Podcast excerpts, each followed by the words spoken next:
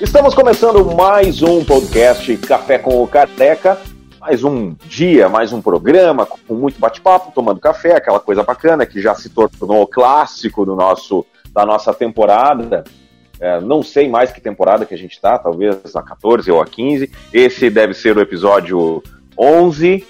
Se tiver errado, você pode me xingar ali nos comentários do Spotify, não tem problema. O que importa é o conteúdo do nosso programa de hoje. Eu sou o jornalista Arnaldo Hecker e a gente vai dar uma passeada pela história hoje. Por quê?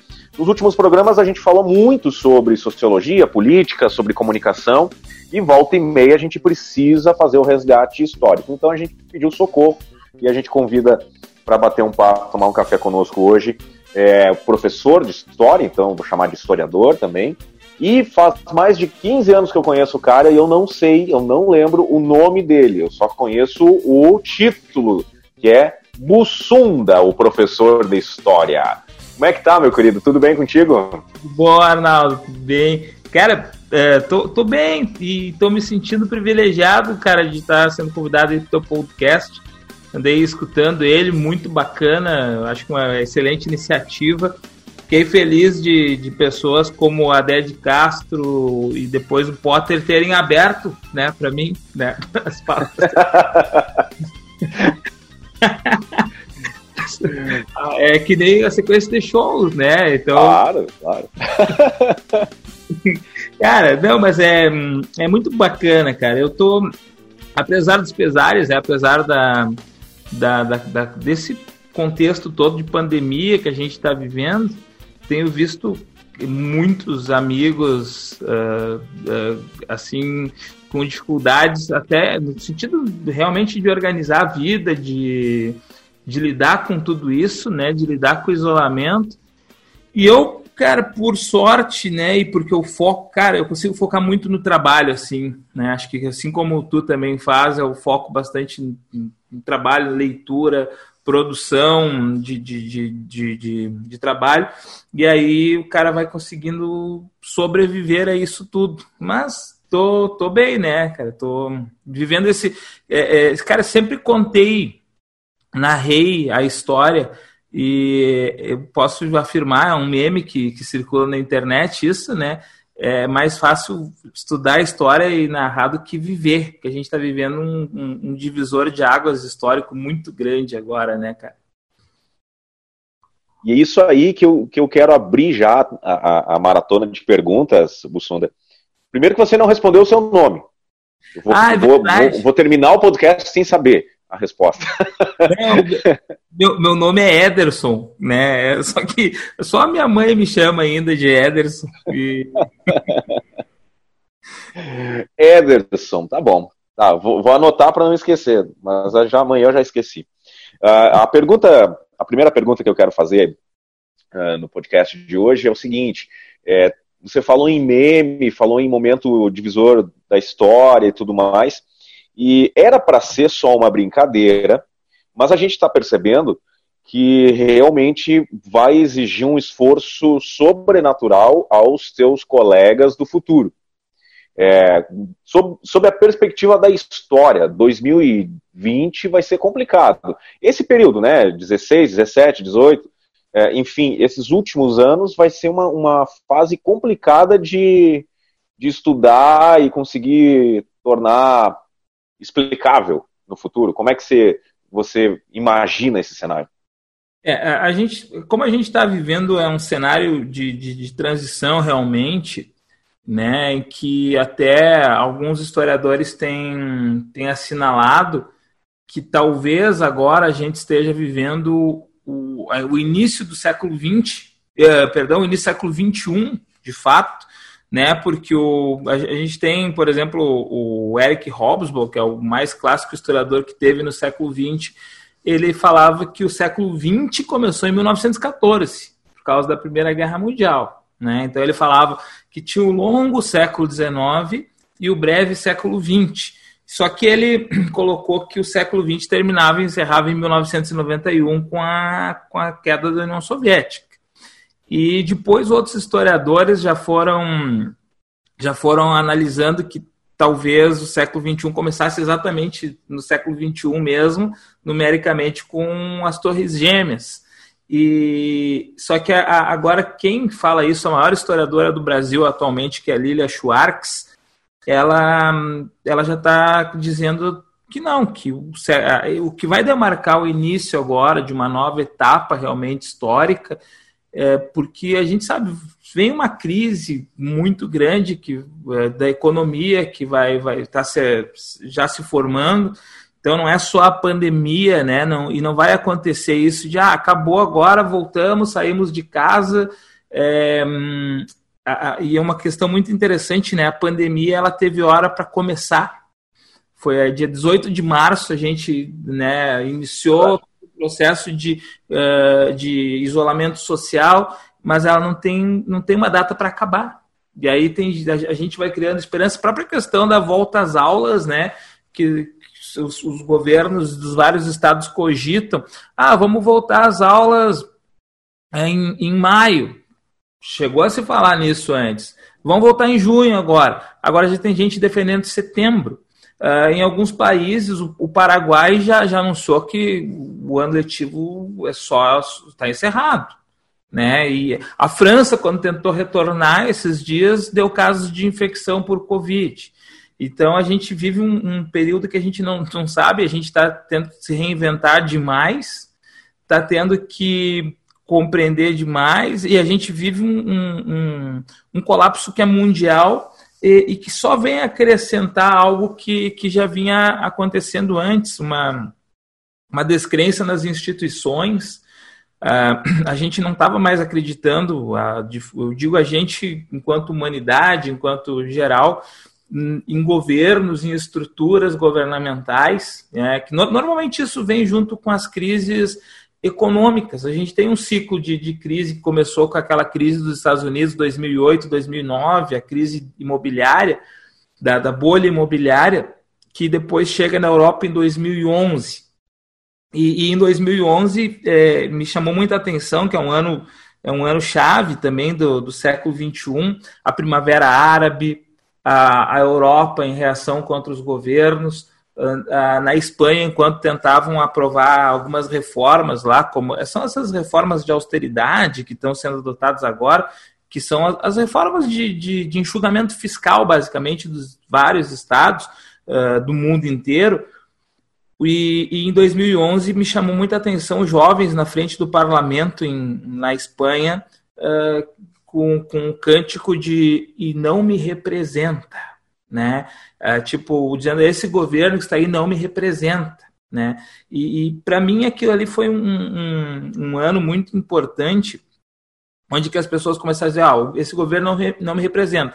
No, no, no norte da África e Oriente Médio, aqueles vários países que derrubaram governantes, o Egito, a, a, a Líbia, etc., né, da Primavera Árabe, porque não se sentiam representados por aqueles governos. Aí a gente vê mais recentemente, é um, é um fenômeno global, os Estados Unidos, quando Trump é eleito, uh, não é meu presidente. Aqui no Brasil, né, ainda no processo eleitoral, ele não, né, a negação do, do candidato que depois vira presidente. Então a gente já, já, vivi, já vinha numa construção de uma, de uma descrença em relação aos governos, uma crise da democracia representativa, né, que é o que, que a gente usa hoje, de, de democracia, e agora a gente coloca mais em xeque ainda isso, sobretudo em alguns países, é, como os Estados Unidos. Tu, tu vê ó, como, como é louco isso. O Brasil é um país muito mais pobre que os Estados Unidos. E o, o Brasil é um país que construiu uh, por força dos movimentos sociais e de, de, grupos políticos, um sistema de saúde que ele é universal, que é o SUS. É, e hoje o tratamento, por exemplo, o Covid, ele tem se dado sobretudo pelo SUS. Mesmo casos de pessoas que têm plano de saúde que acabam recorrendo ao nosso sistema único de saúde. Né, é, de, de, de, casos que às vezes o hospital particular ele não tem o recurso que um hospital público tem. Então, a gente tem conseguido isso. Agora, tu vai nos Estados Unidos, onde as pessoas já, eh, já, já criticam o governo, e em meio à pandemia, eh, eu estava vendo esses dias cálculos de que no mínimo 70 mil dólares um sujeito vai gastar para ser tratado do, do da, da, internação hospitalar por coronavírus. Cara, 70 mil dólares, tá quase 6 reais o dólar. Então, assim, é uma, uma quantidade absurda, inimaginável. Né? Então, a, a gente está vendo um, um, colapso dos governos, uma, um rearranjo de vários lugares. Né? O, o próprio Macron da, da, da França, que é um governante, inegavelmente, da, mais da ala da direita econômica, liberal, é, ele falou: nós vamos ter que rever muitas coisas nesse sentido, da, de como estamos estruturando, porque o, a gente vai ter que criar mecanismos de solidariedade. A gente vai ter que, que fazer o governo voltar a, a se preocupar com, com as, as, questões básicas da população.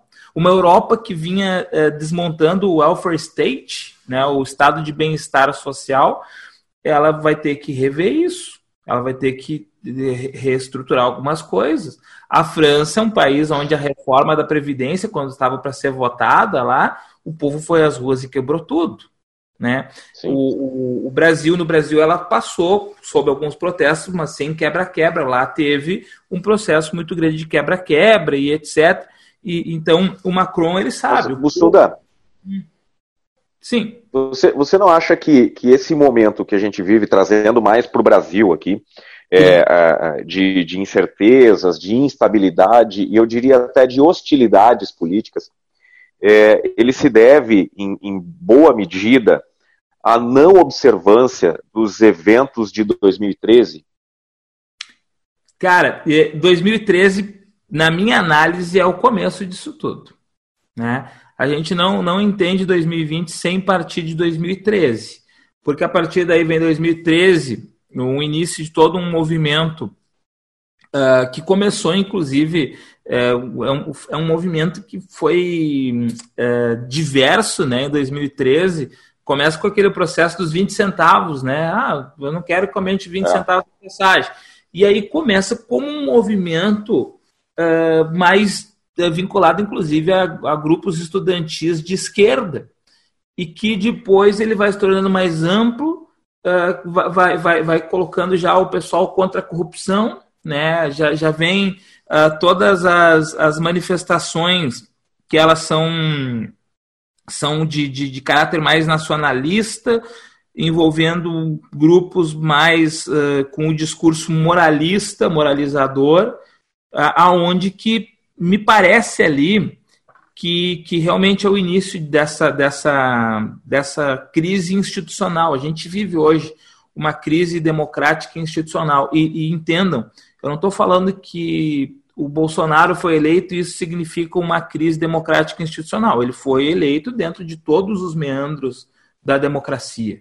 Né? Então, ele é um presidente colocado lá pela via democrática. Uh, o, que tem que, o, que, o que tem que se observar é que em 2013 também pare, me, me, parece que começou a acontecer essa coisa assim, ó, que se eu não estou de acordo com o governante, eu vou tirar o governante. E aí começa Sim. essa crítica à corrupção. Em 2014, a Dilma é reeleita. Em 2014, a Dilma foi reeleita né, para a presidência da República.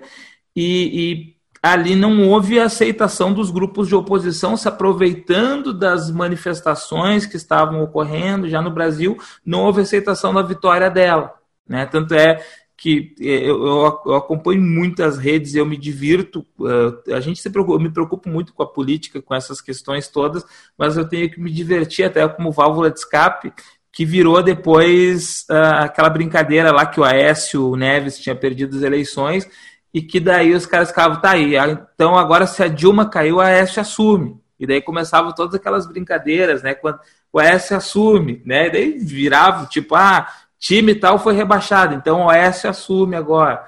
E porque já, já havia ali essa polarização, né? Já, já começou um grupo mais voltado à esquerda e um grupo mais voltado à direita. E não que eles sejam necessariamente grupos de esquerda e direita, por isso que eu estou falando mais voltado. né? Que abraça mais uma causa, né? O, o MBL, por exemplo, né? Que surgiu ali na, no meio das manifestações de 2013, ele está mais voltado a, a, uma direita, né? Mais grupo de caráter eh, defensor da economia liberal, uh, com algumas ideias mais conservadoras, né? Que é o que tem parecido que no Brasil a gente tem um grupo que a gente classificaria hoje como direita, e direita e esquerda são bem complexos de classificar, porque tem uma, toda uma construção histórica né, para se chegar à direita e esquerda e tem as especificidades dos países. Tipo... Então, essas, essas nomenclaturas, essas definições, elas me parecem é, um tanto quanto esquizofrênicas quando a gente leva para o cenário brasileiro. É, eu acho que. E aí eu vou tentar contextualizar minha pergunta. Assim. Uhum. A gente teve no ano passado e no ano retrasado uma pesquisa sobre o índice de leitura, que você deve conhecer em função de lidar com jovens e tal. Uhum. É, e aí apontava que o jovem brasileiro tem um hábito, aqueles que leem muito, leem até dois livros. É 2,4 na verdade, é um livro um pedacinho, é por ano. É, certo, dois livros por ano. E esse é o, é o jovem que lê muito nessa pesquisa, segundo essa pesquisa. E aí a gente tem uma série de, de, de coisas que dá para extrair desse entendimento. Será que essa, essa sociedade que a gente está falando consegue entender as definições das coisas, o sentido das coisas? Porque aí você vai trazer lá é, o liberal, o conservador, o esquerda, o direita. Não me parece muito prudente essas, é, é, essas definições que a gente vem trazendo. Né? Porque, vamos lá, a gente tem aí. É, um, tinha um governo que era dito de esquerda, e depois agora é um governo que se diz de direita, é conservador, mas é liberal, mas é quando a gente vê o governo é liberal, mas o Estado é ultra mega presente. É, e não dá para entender muito bem. Nos Estados Unidos a gente percebe uma ideia mais liberal, no sentido uh, mais, mais literal da coisa, e, e, e a gente coloca em xeque a gestão liberal. Como você trouxe agora há pouco essa questão da saúde, que o modelo liberal para a saúde, ele, num, num, momento de pandemia, ele é completamente ineficiente. Né? Então você, é, é, como professor de história, essa falta de compreensão das coisas ajuda a não conseguir acompanhar toda a lógica do, da, da, da heterogeneidade da política brasileira? Olha que bonito essa pergunta. Não, e a heterogeneidade da política brasileira. É, é, é porque política. O, o, Brasil. O Brasil, ele, como se fala sempre na brincadeira, e é muito verdade, ele não é para amadores, né? O Brasil, ele, é, ele começa justamente nesse, nesse, nessa questão que é, para mim, central é, na falta de, de leitura, de conhecimento, né? Na, e, e, se criou aquela história que eu, eu, eu, já pesquisei e eu não consigo encontrar quem que foi o, o cara que criou essa expressão, Arnaldo. Futebol, política e religião a gente não discute. Tá? Eu, eu fico pensando que foi alguém do, da época do regime militar ou, ou algum político lá dos anos 30, 40, mas eu não consegui encontrar a referência exata né, de, de quem que é o autor dessa frase. Porque as pessoas eh, elas dizem, não, que isso aí está só no campo das paixões, né? Futebol, política e religião. Cara, mesmo futebol a gente discute, mesmo religião a gente discute, né? Com respeito, né? Com, com, né? com, claro. devido, com a devida consideração ao outro. E política a gente precisa discutir. Né? A política é, é, a base de tudo, né? A, a, política, as pessoas levam a questão da política só como uma questão institucional, de voto, de partido. E política, cara, o que a gente está fazendo hoje é política.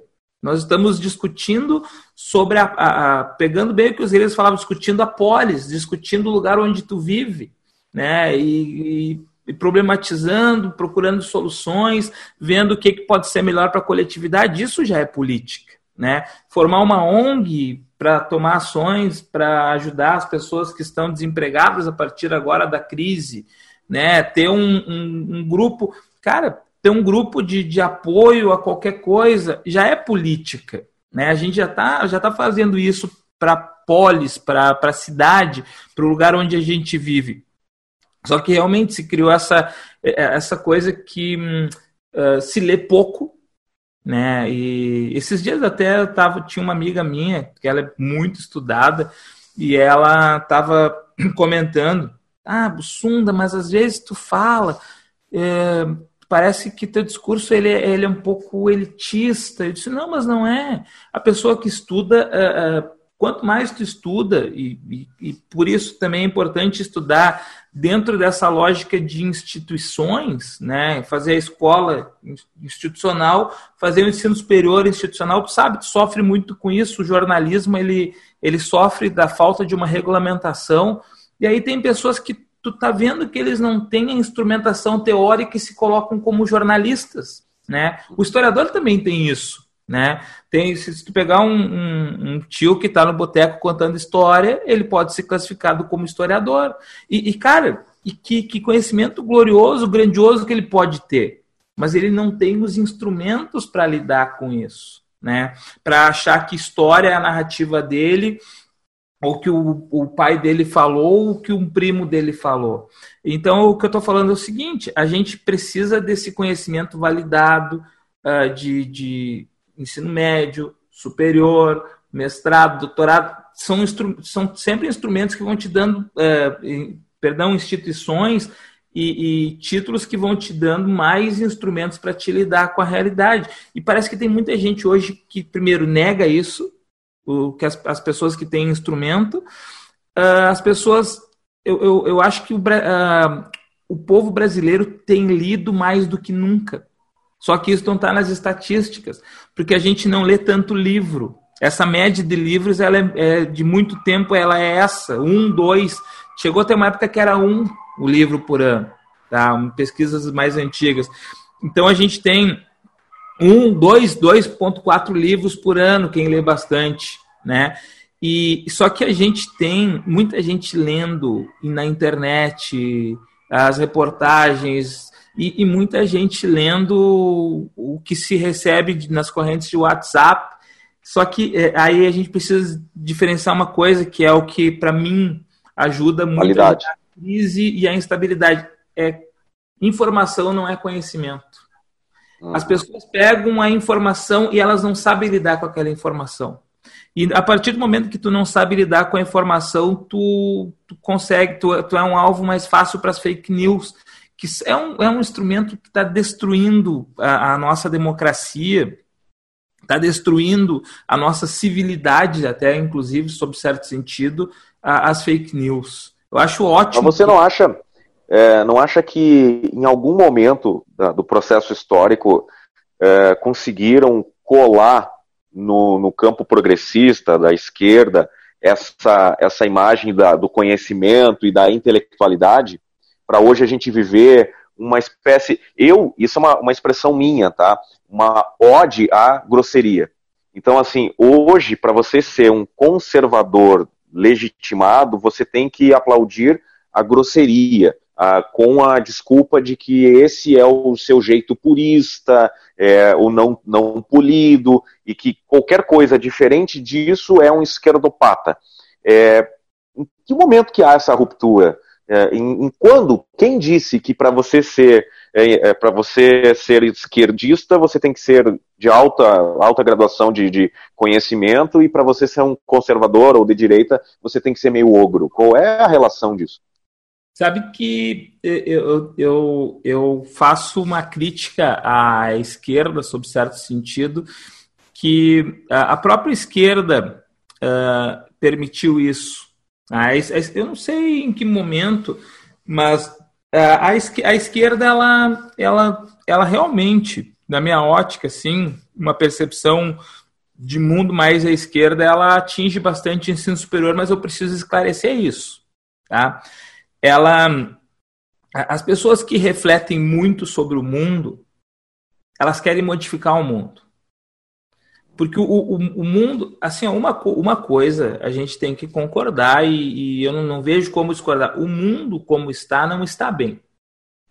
Se tu pegar o Brasil e se tu vê que metade ou mais da população brasileira vive com menos de 500 reais por mês, não está bem. A gente sabe, poxa, a gente sabe que 500 reais não dá para nada.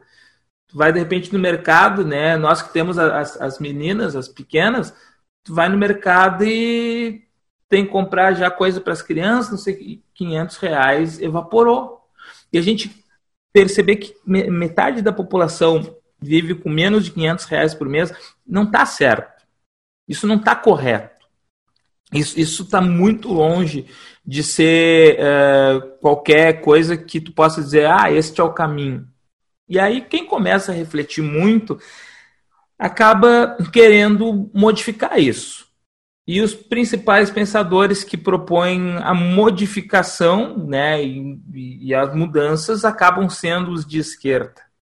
É, é, é uma, uma, coisa que foi se criando. Então, realmente, só que a, a esquerda também ela é muito ampla. As pessoas acham que esquerda é tu ser um comunista uh, que quer pegar em armas e derrubar os ricos e botar a cabeça deles empaladas na frente dos prédios. Né? E não é, tem, tem, tem N, assim como tem N direitas, né? tem a direita liberal uh, progressista que quer o diálogo, tem a extrema direita. Né? Assim como tem uma esquerda que imagina que ó, a gente tem que ter mais ações do Estado procurando distribuir renda e tal. E existe a, a, a, direita, a esquerda do PCO, Partido da Causa Operária, eles querem eles querem pegar em armas, inclusive o, o PCO é o único partido de esquerda que defende a, o porte de armas. Porque o PCO ele fala que não tem que liberar as armas mesmo para o povo comprar arma para a gente fazer a revolução socialista armado, né? Então, cara, Mas, tudo bem, é, é, é o direito a, a, pensar as coisas. Eu Sim. acho assim, eu, eu dou risada, mas é, é, tudo bem, cara. Pensa assim, você tem total direito de pensar assim. E, e tu vê uma coisa, cara, que os extremos, a, o, o negócio gira tanto que os extremos eles se encontram lá, lá atrás. A extrema direita quer liberar armas, a extrema esquerda um grupo também. Então eles giram tanto, eles saem de um ponto zero e vão a 360, a 180 cada um e se encontram lá no 360. É, é uma coisa incrível, porque é, tem grupos que dialogam. É, é cara, é, te dá, um, te dá um exemplo histórico fabuloso, assim, ó. O que, que levou na Segunda Guerra Mundial os Estados Unidos, que não tinha nada a ver com a União Soviética, se, se aproximarem? O combate ao nazismo.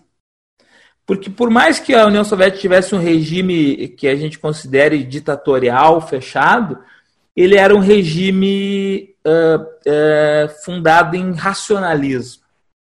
Eles queriam construir um sistema político de distribuição de renda né, mesmo um regime fechado, era um regime pautado em ideias racionais plausíveis. Os Estados Unidos defendiam uma economia liberal, né, baseado também em racionalismo.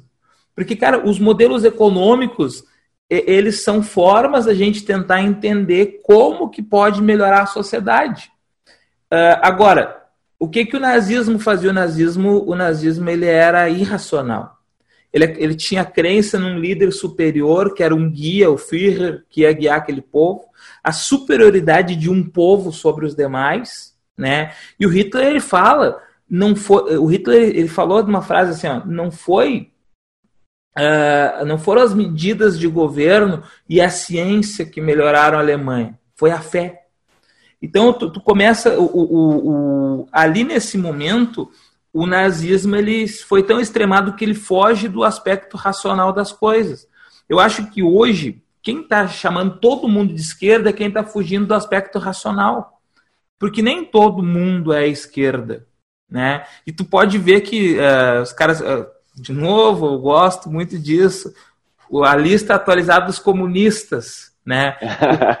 o Kim Kataguiri agora é comunista para alguns caras. O Sérgio Moro é comunista.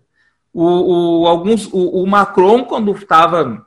Macron, quando ele entrou em, em, em, discussões com o Brasil, esses tempos, por causa da Amazônia, e, e agora ele estava falando que o Estado vai passar a ter que intervir, ele foi categorizado por comunista.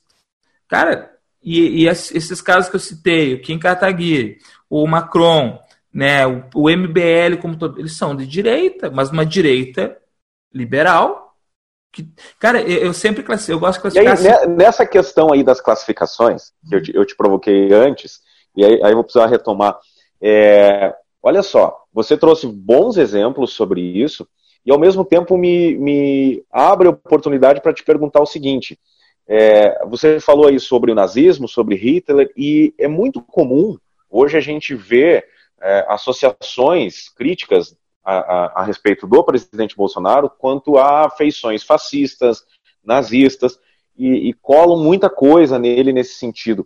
É, outro dia eu vi até uma live dele tomando copo de leite como um sinal de que ele tem relações é, é, nazistas e tal, porque é, naquela política do, do, do, do, da, do povo ariano, do partido nazista, tomar leite é, faria com que eles se tornassem ainda mais fortes, mais brancos, aquela coisa toda. As coisas bizarras que tem na história. Sim. Mas, enfim, é, quanto disso a gente pode é, colar como, uh, entender como verdade? Sim, Jair Messias Bolsonaro flerta com isso de uma maneira irresponsável, ou a gente está começando a enxergar pelo em ovo também? Eu acho que tem as duas coisas, tá? Eu, eu penso que tem, tem, tem pelo em ovo e tem algum flerte ao mesmo tempo, tá? Eu, eu, eu gosto muito de me refugiar num, num, num, historiador, inclusive, que ele fala da minha e da tua área né, de formação, que é o Fernando Brudel. Fernando Brudel ele diz o seguinte, ó, o historiador, ele analisa as coisas de 10 anos para trás. O que tem de 10 anos para frente é do jornalista. Né? deixa, que, deixa que o jornalista lide com os fatos, né? E o historiador ele lida depois com o que sobrou, né? O que ficou, foi ficando mais de concreto, né? E claro, a, a verdade é que assim, o Fernando Brudel ele fala disso mas a gente sabe que os historiadores se metem no presente e os jornalistas no passado, e né, não, não há essa, essa distinção. Só que eu realmente eu gosto dessa, desse pensamento do Brudel, porque tem coisas assim, ó, a gente precisa de tempo para ter a certeza. É, eu, eu, a mesma questão, por exemplo, que aconteceu em 2016 do impeachment ou golpe, é, eu posso te falar o seguinte: eu vejo as duas coisas ali. Eu vejo argumentação para as duas coisas de 2016. É, pela via legal, não houve ruptura, rompimento institucional nenhum, foi um impeachment. Tá? Agora, o impeachment ele é um processo extremamente político, né? E é um processo que, que, que envolve uma série de, de meandros ali, e que, por exemplo, se tu está presidente, e, e eu não concordar contigo por questão partidária, eu vou achar um, a mínima coisa para fazer com que tu caia, né? Lá nas, nas disputas palacianas. Então, foi um impeachment pela via legal, mas agora, se analisar as brigas internas, conspirações palacianas, vamos chamar assim conspiração palaciana para dar um, um ar de finesse, né? E, e aí pode ter sido um, pode ser visto como um golpe, né? Mas um, usando dos meandros legais, usando de todos os instrumentos possíveis ali na hora, né? E aí para acontecer isso tem que ter n fatores, né? Tem a uma dificuldade econômica, a popularidade da presidente em baixa naquele momento, as intrigas por poder daquela eleição de 2014 que não tinha acabado, e aí podemos ter, conforme a, a, vertente do, do, de quem está falando, impeachment ao golpe, que é o que vale para agora. Eu acho que o, o, o, presidente Bolsonaro ele, ele emula algumas coisas que lembram o fascismo, mas não significa. Eu estou tendo uma dificuldade por hora para classificar ele como fascista, né? Porque é, é eu acho que também uh, algumas coisas viraram xingamento, né? Fascista, comunista. Eu fui xingado de comunista esses dias por, por estar tá discutindo uma roda de amigos. Eu estava discutindo hum, questão, questão de liberalização de drogas, que se, né? Eu disse, olha, é, tem uma lógica bem simples, ou libera todas ou não libera nenhuma, porque é, tabaco e, e, e cachaça também são drogas. E aí esse um amigo meu, que ele é advogado, tal, falou, ah, bem discurso marxista mesmo. Disse, não, cara, esse é o discurso liberal, né? Esse é o discurso uhum. liberal, não está sendo discurso marxista. E, e, porque é fácil tu rotular marxista, comunista, uh, machista, uh, cara, são, são coisas que existem, mas a gente tem que tomar cuidado com a, a fácil rotulação que a gente tem hoje, que deriva dessa falta de um conhecimento maior, dessas leituras breves, prévias, de um povo que a gente estava comentando que tu trouxe o dado, lê 2.4 livros por ano, quem lê bastante, não tem uma leitura aprofundada. Cara, e quando tu não tem uma leitura mais aprofundada, fica fácil tu trabalhar sempre na superfície, na, na, na, na parte rasa. E eu penso o seguinte: o, a gente tem que tomar precauções para não ter um regime ditatorial, para não ter um regime fascista, mas eu não consigo classificar com tranquilidade o que está acontecendo de uma caminhada para o fascismo. Só que ao mesmo tempo, uh, Peter Burke, um outro historiador, ele fala, né? A história funciona como uma profeta com um olhar para trás. E aí, quer dizer, a gente tem que estar tá pegando. O, o, fascismo e o nazismo, eles não nasceram prontos, né? Eles é, se construíram via democracia. Hitler foi eleito pelo povo alemão. Quando ele pôde, ele foi fechando uh, os partidos, ele começou a fazer a propaganda sob controle do Estado, controlou a educação, é, começou a vigiar e controlar a imprensa Tá? Então, é, essas coisas a gente não pode deixar é, começarem. Né? Acho que o, fa o fascismo ele, uh, ele é algo mais pronto, mais acabado, e que eu não sei. Eu, eu, eu sinceramente, eu acho que. Hum, eu, eu, concordo com algumas opiniões que o governo que tem hoje tem um núcleo racional econômico, que é o Paulo Guedes, que quer implantar um projeto liberal econômico para o Brasil. Né? E aí é aquela questão concorde ou discorde. É uma alternativa, é uma possibilidade econômica. Tá? Existe um grupo de, de militares saudosistas do poder militar no Brasil, né? e existe um grupo olavista. Né? O olavismo, para mim, que é o, o real problema, assim, porque o olavismo nega tem esse movimento negacionista, né? O próprio Olavo de Carvalho, que é que é guru para algumas pessoas, como Salles, como Weintraub, né? O, o, Olavo de Carvalho ele, ele nega que tenha coronavírus, ele nega que isso seja letal, né? É, ele, defende, ele não concorda com Newton, ele, ele diz que há, há possibilidade de a Terra ser plana mesmo, que ele não encontrou evidências que digam o contrário, que a Terra não é plana.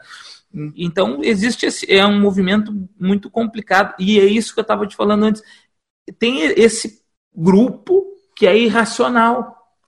E aí, no irracionalismo, tu, tu remete para uma possibilidade de fascismo. O fascismo ele é irracional. O fascismo ele negou o iluminismo. E quando eu falo fascismo é no sentido plural, fascismo, nazismo e outros movimentos próximos que tiveram, eles negaram a, a racionalidade que a gente tinha criado até então. A gente cria, ao longo de toda a idade moderna, é, é, com Renascimento, Revolução Científica, Revolução Industrial, Iluminismo, a gente cria uma visão científica de mundo, né? que a gente pode concordar, e tem, tem coisas que, que caíram dessa visão científica, né? A própria questão da, da eugenia, da superioridade de uma raça sobre outra, a gente sabe que ficou como ciência lá para o século XIX, não deveria vir até hoje.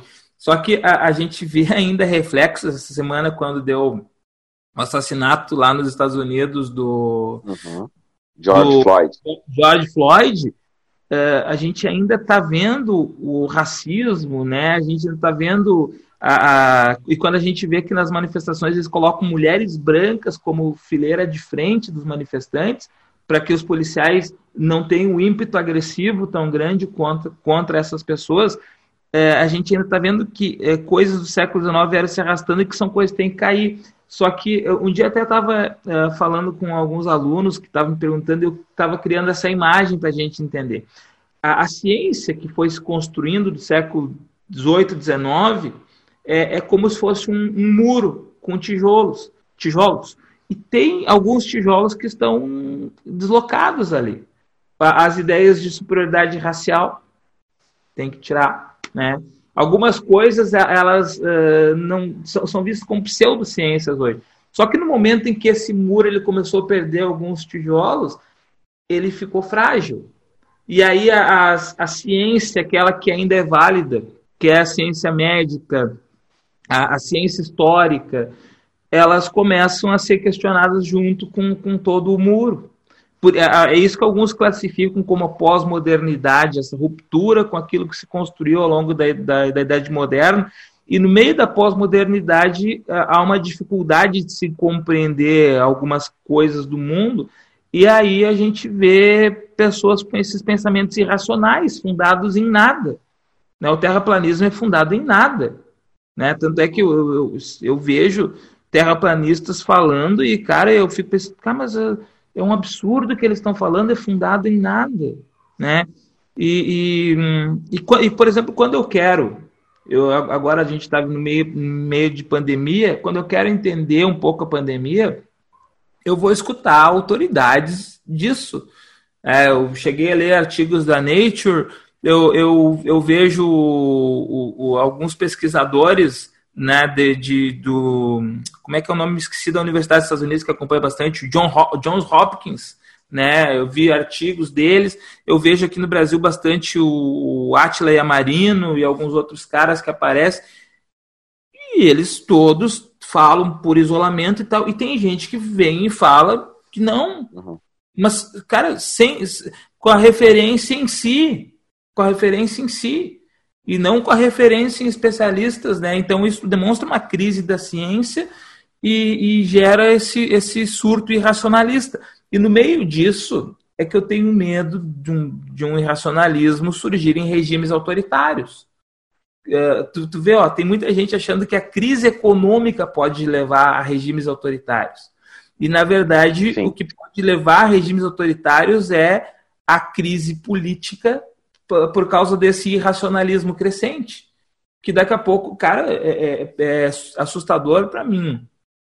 Quando tu começa a acreditar numa pessoa, e, e, e entenda isso, ó. Eu não estou falando do Bolsonaro, tem muita gente que acredita que o Bolsonaro é o salvador da pátria do Brasil. Mas, pelo outro lado, tem muita gente que acredita que o Lula é. Então, e aí tu, tu desmerece a democracia, a construção e, a, e desmerece, inclusive, a necessidade de acompanhar cotidianamente a política porque tu acredita num salvador de esquerda ou de direita da pátria. E aí, e aí eu quero fazer um, um, um resgate histórico, é, aproveitando a tua presença no, no programa, para a gente. É, é, você falou antes sobre, é, de, várias vezes, você traz a palavra diálogo na, na, nas tuas afirmações. E, e, eu vejo que a impressão que se dá é que o diálogo ele perdeu a essência.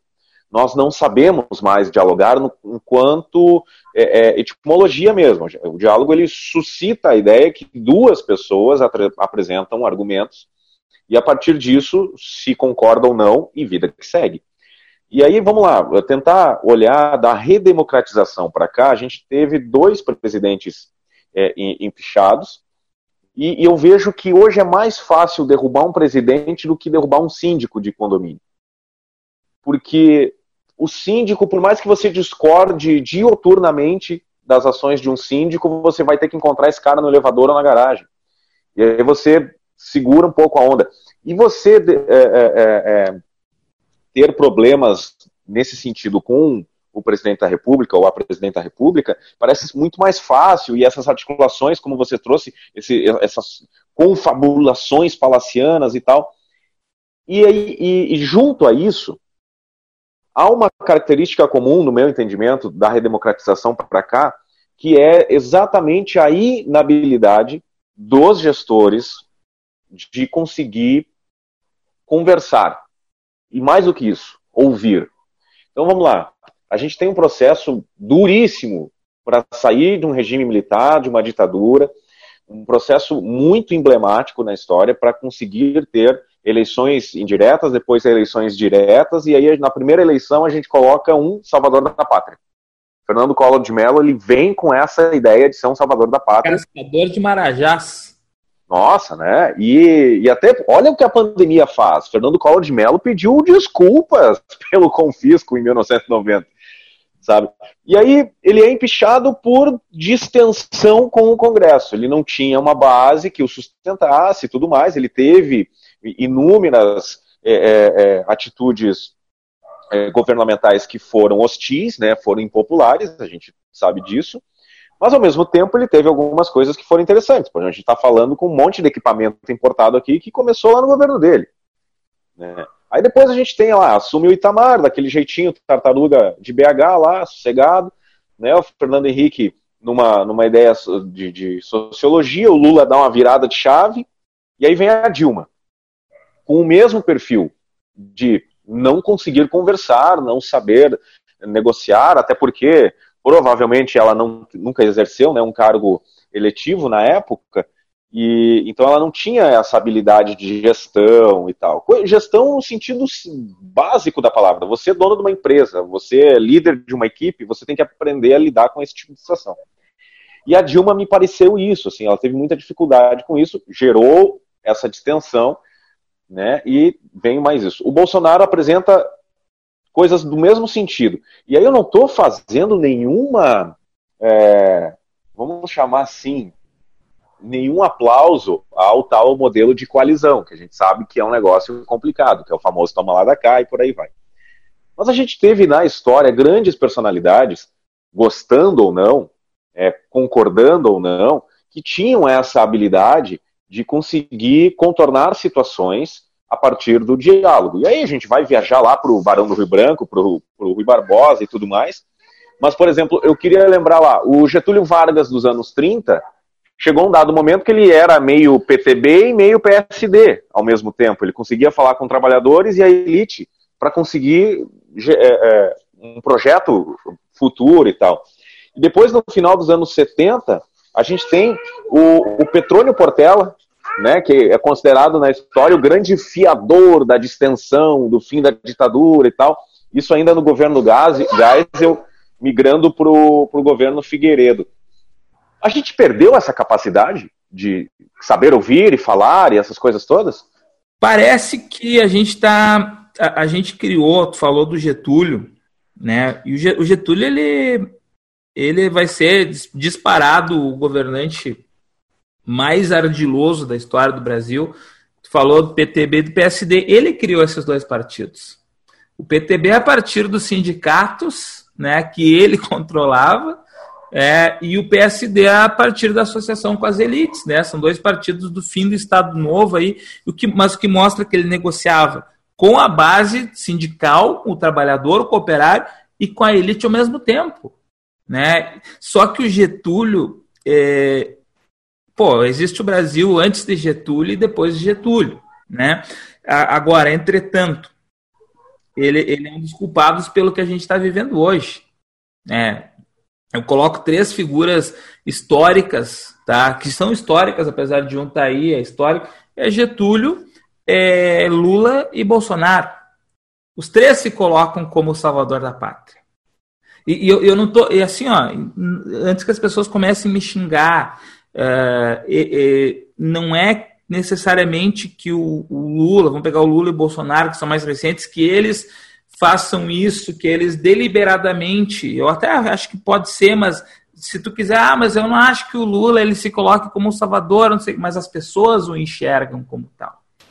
É, são figuras é, que têm um, um, uma empatia popular muito grande, um carisma muito eu, eu, preciso Eu preciso fazer um adendo a essa tua fala aí, é, é, lembrando daquele discurso do Lula antes dele se entregar na Polícia Federal em São Paulo, em que ele disse que pode empreender a pessoa, mas não a ideia. Quando alguém se coloca nesse patamar de discurso, eu acho muito difícil não colar essa ideia de salvador da pátria.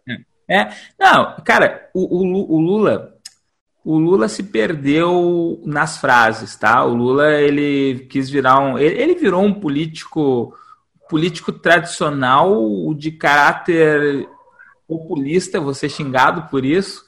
Mas o Churchill dos trópicos. É, e, e cara, é, é, é, ele quis virar um frasista. Tanto é que ele se estrepou agora quando ele falou que foi Deus que enviou o coronavírus para mostrar a necessidade do Estado. Cara, aquilo é uma frase de efeito que ele quis colocar e é a pior frase de efeito possível que ele poderia colocar. Eu não sei se ele concorda com aquilo, mas ele quis fazer bonito com aquilo. Né?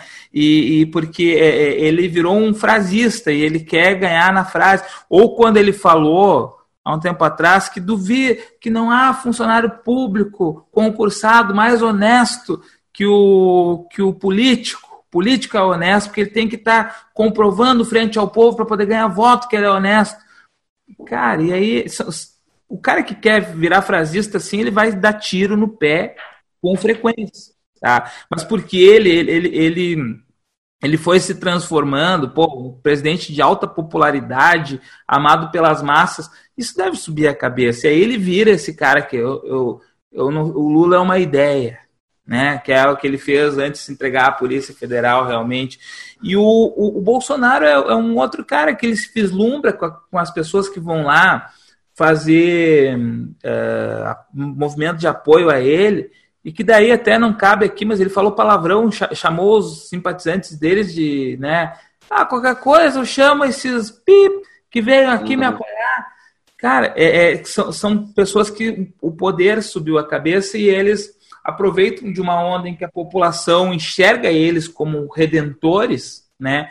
E, e, e eles se, se sentem como redentores, se sentem como acima de tudo, se sentem como, inclusive, acima da própria Constituição, daqui a pouco, né? De querer que a interpretação da Constituição seja minha ou seja de outro.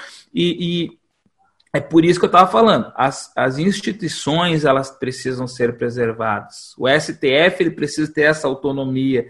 A, a população tem que, tem que entender que o STF ele é parte da democracia. A gente vive uma democracia dos três poderes, lá do Rousseau, lá do Montesquieu, dos caras lá do século XVIII, divide o poder em três, né? A, a, escolhe presidente, mas escolhe deputados também. Né? Não adianta, ah, fecha o Congresso, mas foi você que escolheu, você que, pelo mesmo, o mesmo voto que escolheu, os mesmos eleitores que escolheram o presidente, escolheram os deputados e senadores também. E o, o, o Supremo Tribunal ele é formado por ministros indicados pelos presidentes a nível histórico e aprovados pelo Congresso para justamente servir como uma, um, um, um poder que judicializa as coisas, que não deixa simplesmente fazer o que tu quer fora da lei. Então, é, é, isso tudo faz parte do processo democrático, ou essas brigas que a gente tem, é, que o presidente briga com alguns governadores. De novo, a mesma regra. Os mesmos caras que votaram para escolher o Bolsonaro, São Paulo, que é onde ele foi votado com ampla maioria, escolheram o Dória em São Paulo. Né? Uhum. Então, é, é, é, tudo parte do jogo democrático e as pessoas esquecem, olham só uma pequena parcela, não dialogam. E o, a questão de não dialogar, que é o que tu estava colocando antes na, na, tua pergunta, eu acho que a gente perdeu essa capacidade. É, eu, cara, eu não queria, não, não queria culpar, eu acho o seguinte, ó a, a, facilidade de comunicação e as redes sociais elas, elas acabaram nos. Elas não, não, não, não teriam que fazer isso e não, não têm que fazer isso, mas elas acabaram nos embrutecendo. É, eu sempre brinco assim, ó. Lá nos anos 90, quando, quando eu era adolescente tal, jogava bola com meus amigos, se eu tivesse um amigo que era do Lula, outro amigo que era favorável ao Collor, outro amigo que era favorável a sei lá quem, a gente ia jogar futebol, no fim do futebol a gente estava lá, uh, levava um lanche, tomava um refrigerante lá e estava de boas conversando. Uh, e o que eu, mas o que eu brinco é o seguinte: se, se lá nos anos 90 eu tivesse um amigo que ele gostava de comer, eu uso um exemplo esdrúxulo, uh, pepino em conserva com, com leite condensado, que deve ficar horrível, estou imaginando pessoa, ah, eu gosto de comer pepino em conserva com leite condensado em cima, passa leite condensado e como. A gente ia só olhar para ele, ah, mas tá, isso é ruim. E ele ia ficar na dele, tá? Não é legal pepino em conserva, mas eu vou comer em casa sozinho, não vou fazer propaganda para ninguém. Hoje, tu vai ali no Facebook e tu procura lá pepino em conserva com leite condensado. Deve ter alguma comunidade lá criada que tem 112 pessoas no mundo inteiro que comem pepino em conserva com leite condensado. E essas pessoas se encontram nisso. e começam a defender que o pepino em conserva com leite condensado é o melhor alimento e formam um grupo e começam a buscar evidência científica que não tem, mas daqui a pouco eles começam a difundir e acham um pesquisador da neozelandês que, que disse que pepino em conserva com leite condensado pode ser bom e eles transformam isso numa verdade absoluta e se fecham naquele grupo e não aceitam a partir de então que pepino em conserva com leite condensado não seja o principal alimento da humanidade. E, e, Mas esse é um problema, é um problema da sociologia já, né, é, Sunda? Sim, Porque né? se você pegar para pensar é o seguinte, é natural que, que o ser humano, enquanto espécie, ele procure é, outros iguais até para fins de identidade. E aí vamos profundamente agora filosofar, porque eu me entendo sendo eu a partir do momento em que eu olho para você e sei que eu não sou você.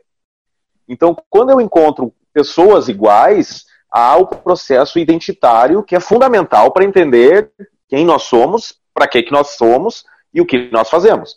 O problema que, gente, que você está trazendo aí é que quando a gente se encontra nesse processo identitário, em algum momento do processo a gente entendeu que é necessário convencer os outros a fazer parte do nosso processo de identidade. E aí vale para tudo, vale para o pepino com, em conserva com leite condensado, vale para o veganismo, vale para o churrasqueiro, vale para o bolsonarismo, vale para o lulismo.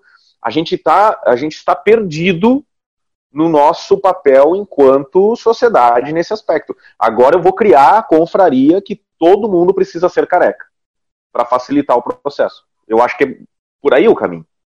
Cara, é, eu, eu acho que assim, ó, é, esse processo, é, o Saramago, o Saramago falava assim, ó, José Saramago, toda relação é um processo de colonizar o outro.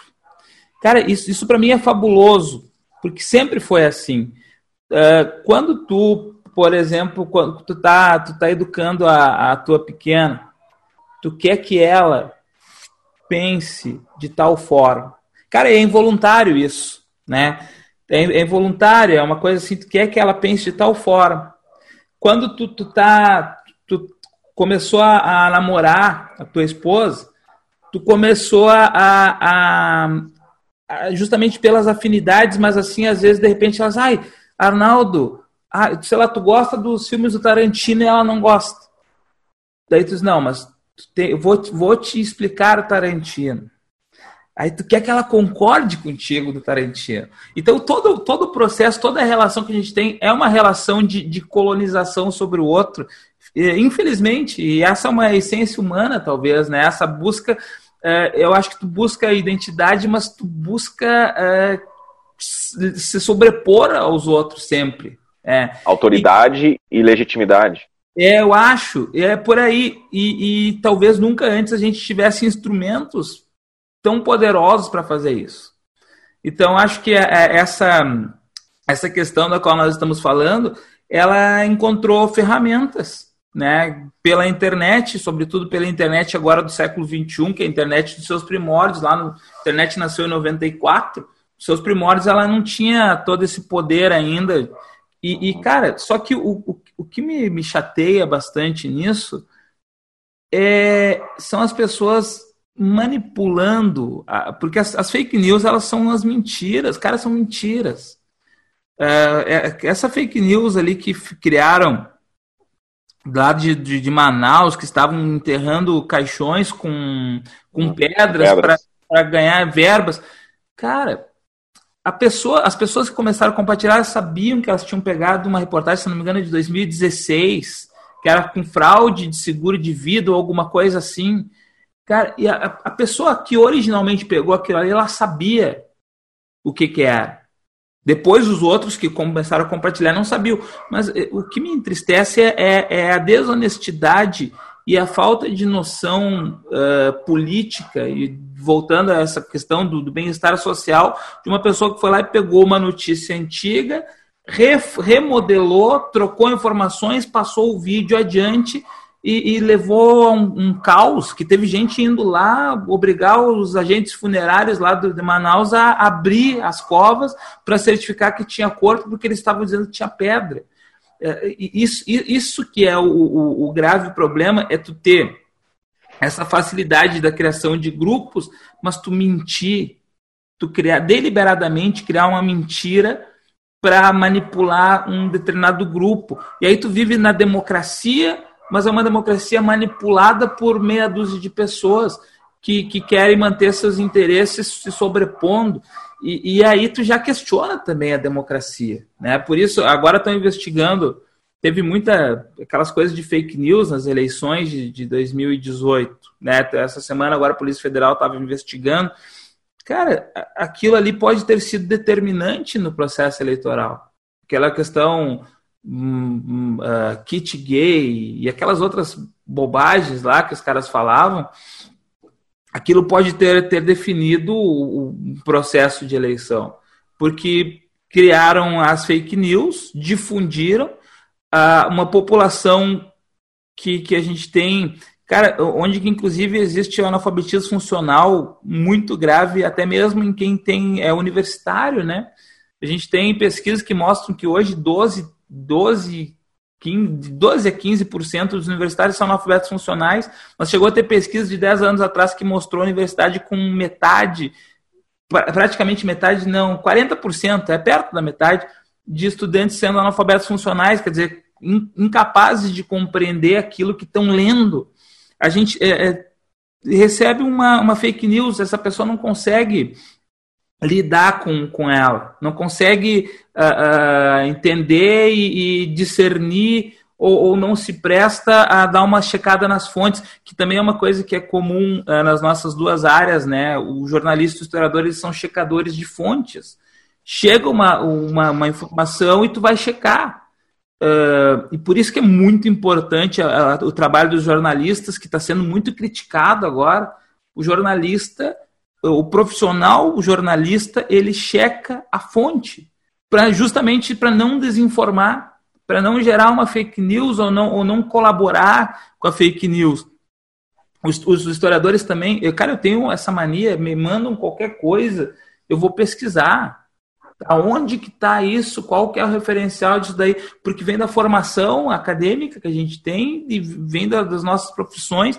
Agora, isso me, me entristece porque daí as pessoas começam a, a, Os professores de história já faz tempo viraram doutrinadores, entre aspas, né, na percepção de muita gente. Sim. Os jornalistas agora viraram mentirosos manipuladores para muita gente também, é. né? e, e estão sendo atacados. E, e, isso aí é muito complicado, porque é aquilo que eu te falei: as pessoas que têm informação, têm instrumentos para lidar, estão sendo desacreditadas. E as fake news é que derrubam essas pessoas que têm informação dentro de uma sociedade de pessoas com baixa capacidade de leitura e entendimento e compreensão das notícias e informações, numa sociedade que facilitou a comunicação, e por isso que eu te falei que acho que as pessoas têm lido mais, mas elas leem o que? Fake news. Muitas vezes leem. só manchetes. É, ou leem só, só manchetes. Só a manchete. Cara, a, a isso que você falou aí, ó, de é, é, os instrumentos e tal, acaba colocando em xeque, que às vezes, até a nossa crença enquanto profissional. É, até um episódio recente que, que, que te envolveu, porque eu, eu fui lá e te marquei, é, eu abri esses dias o Twitter e vi uma, uma jornalista, já com uma carreira consagrada e tal, ela mencionou a capa do Correio da Manhã de 37, 1937. Uhum. Uma frase do Mussolini muito próxima da frase do Bolsonaro na reunião fatídica lá do dia 22 de abril, sobre aquela relação de armar a população e tudo mais. Eu olhei aquilo ali e me, em anos anteriores, pelo, pela carreira e pelo, pela, pela estirpe da jornalista, eu daria como irrefutável, é fato. Ela, eu levei muito tempo para acreditar e me dei o trabalho de buscar o arquivo digital do Correio da Manhã para ver se aquela capa não tinha sido alterada. Aí encontrei o arquivo digital que agradeço a algum historiador e algum arquivologista que fez esse trabalho maravilhoso. E aí lá eu encontrei a fatídica capa de 12 de agosto de 1937 realmente era aquela. Mas eu não me dei por satisfeito. Eu peguei e li todas as capas da semana de, de, 30, de, de 9 de agosto a 13 de agosto, para ver se o assunto da semana era aquele, sabe? Para ter certeza que aquela capa era quente. Então, assim, há um, um retrabalho absurdo para você conseguir legitimar uma informação. Hoje, em função disso, eu vou te convidar para uma, uma missão difícil agora. Você já falou que ao longo da história destaca, vai, destacou três é, presidentes, né? O Getúlio, o Lula e o Bolsonaro, por, por ações marcantes e tudo mais, do ponto de vista histórico. Você conseguiria achar um top 3 negativo, assim, os três piores, de 1889 para cá, os, os três mais ineptos, ou enfim, como é que você colocaria?